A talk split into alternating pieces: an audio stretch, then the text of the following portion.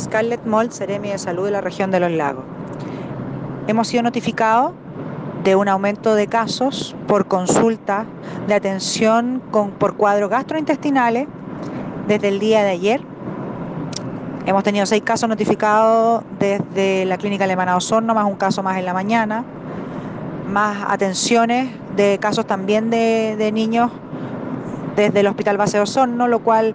eh, da un total de 26 casos en los últimos días. Un factor común de, estos casos es que derivan del Colegio San Mateo, al, al, hacer la vigilancia epidemiológica que se encuentra en curso todavía,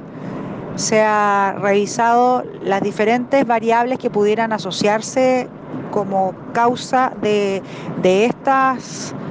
de estos trastornos y hasta ahora no se asociaría directamente a enfermedades transmitidas por los alimentos que pudieran haber sido entregados en, en el colegio. Los cuadros son más compatibles con enterovirosis,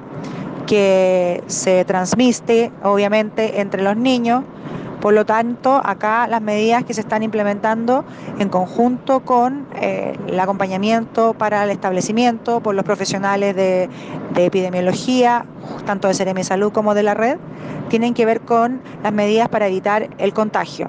Estas son limpieza de superficie, lavado de mano y no utilizar los mismos utensilios para alimentarse entre los niños.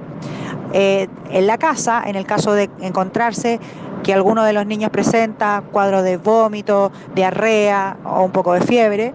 es importante mantener el reposo, en el caso de que los cuadros de vómito sean mayores, acudir a un centro asistencial para evitar que los niños se deshidraten, pero las medidas son las mismas de cualquier cuadro entero, de enterovirus asociado a lo que estamos vigilando, que son lavado de manos permanente antes y durante eh, la atención, en este caso de los niños, después de ir al baño,